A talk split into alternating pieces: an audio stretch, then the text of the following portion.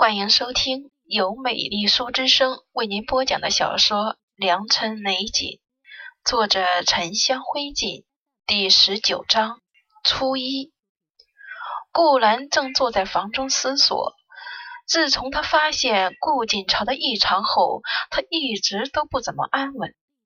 昨儿个和母亲说了，母亲只告诉他：“既来之，则安之。”毕竟优势还是握在他手里的，只要运用得当，一个顾锦朝又怕什么？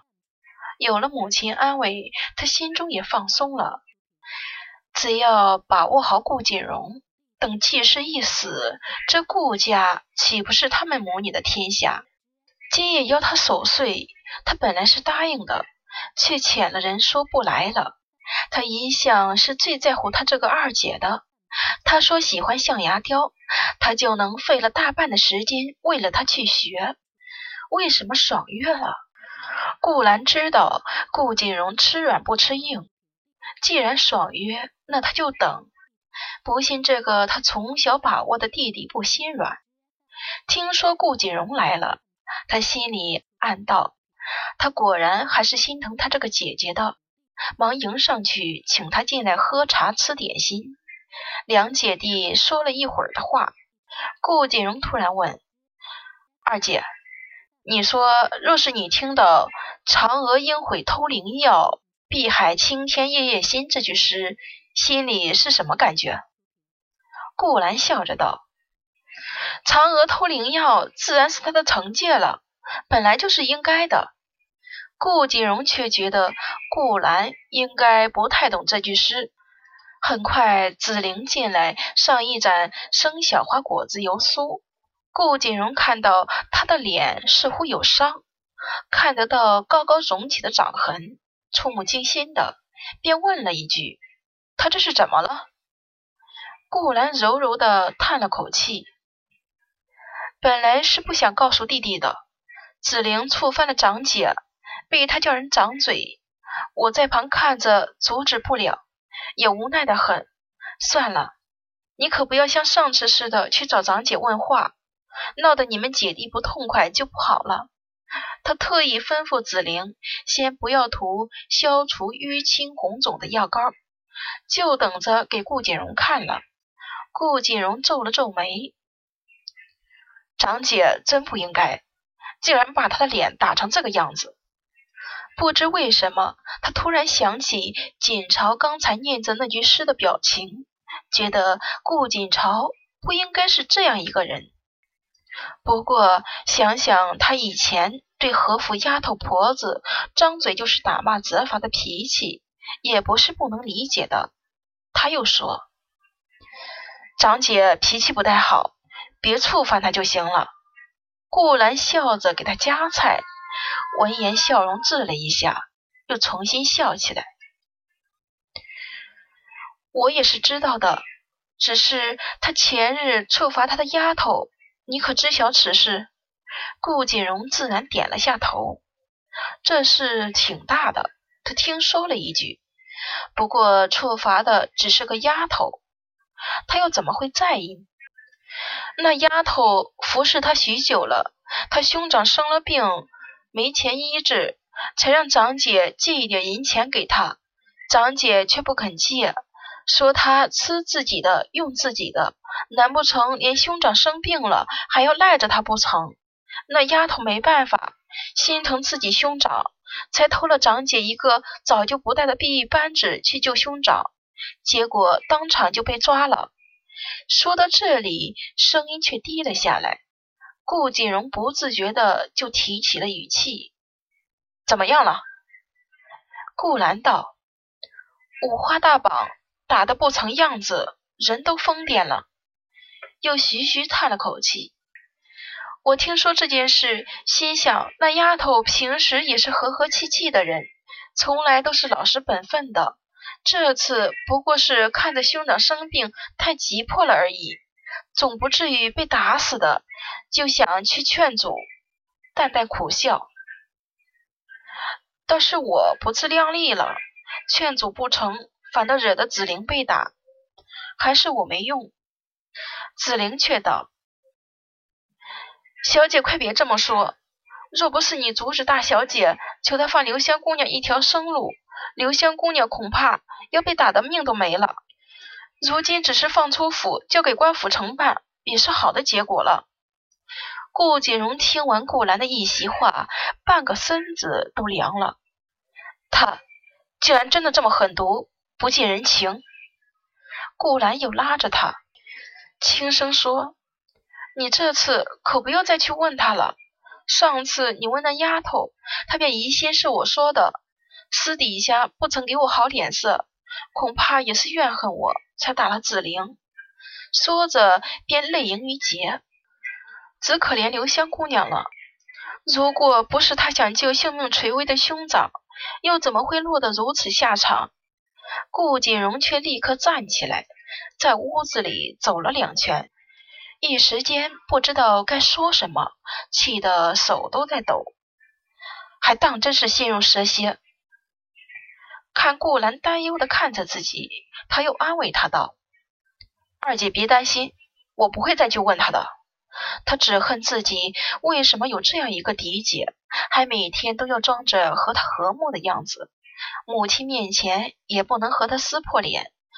不如把这件事告诉母亲。”让他管管顾锦朝，不行，母亲病重，怎么能让他知道顾锦朝这些破事？那还不气得犯病吗？连他听到都气成这个样子。顾锦荣匆匆回了静芳斋，左思右想都睡不着。想到今天是除夕，这是过年的关头，顾锦朝竟然差点活活打死他的丫头。就是因为人家想救他的兄长，他又坐起来。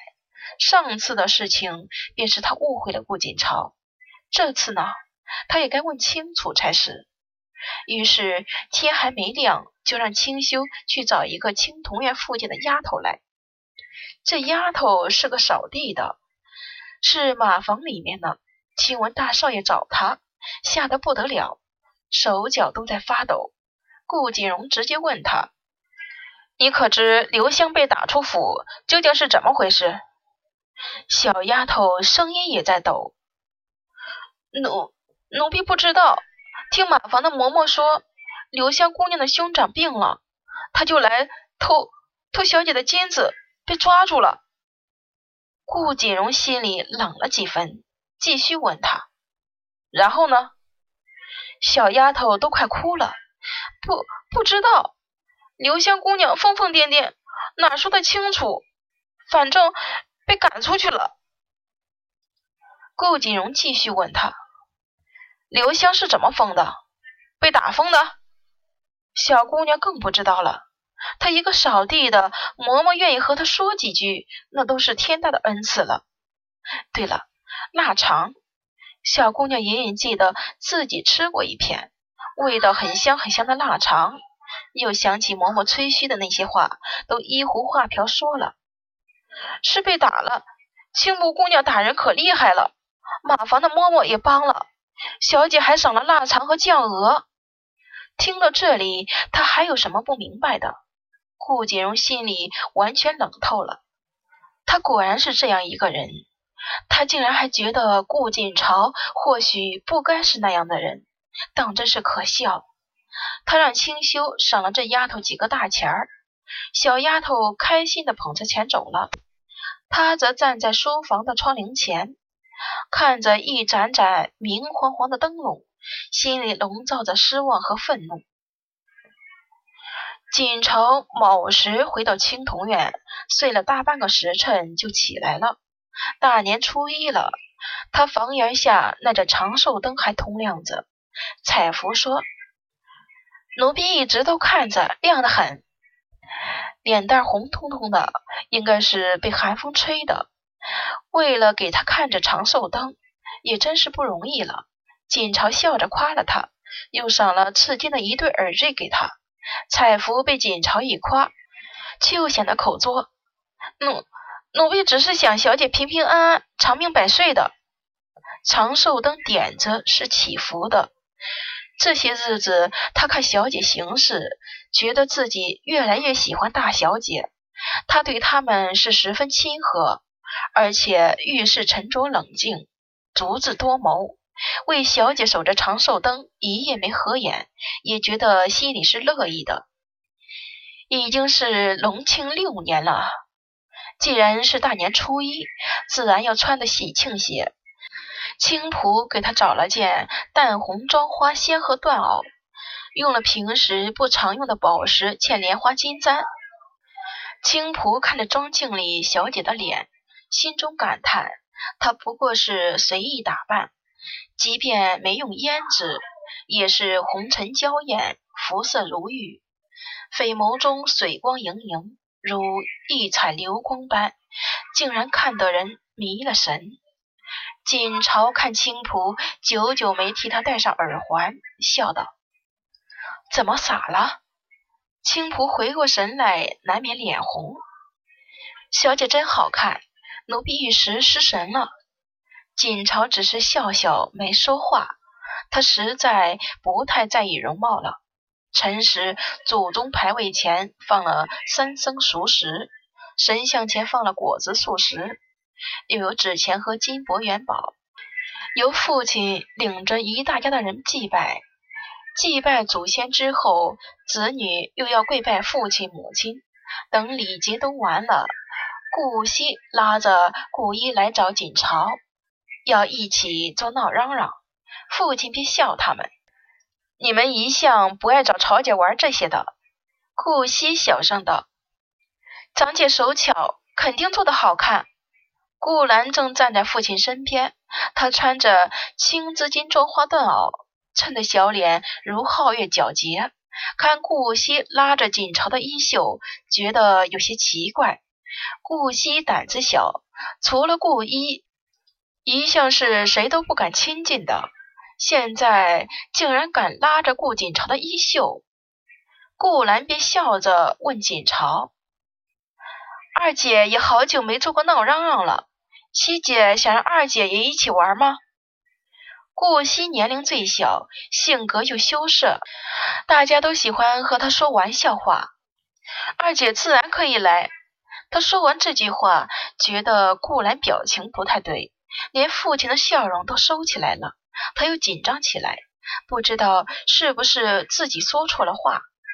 锦朝却安慰的拍了拍他的手，笑道：“二妹要来，可赶快些，不然我们就不等你了。”又向父亲告退。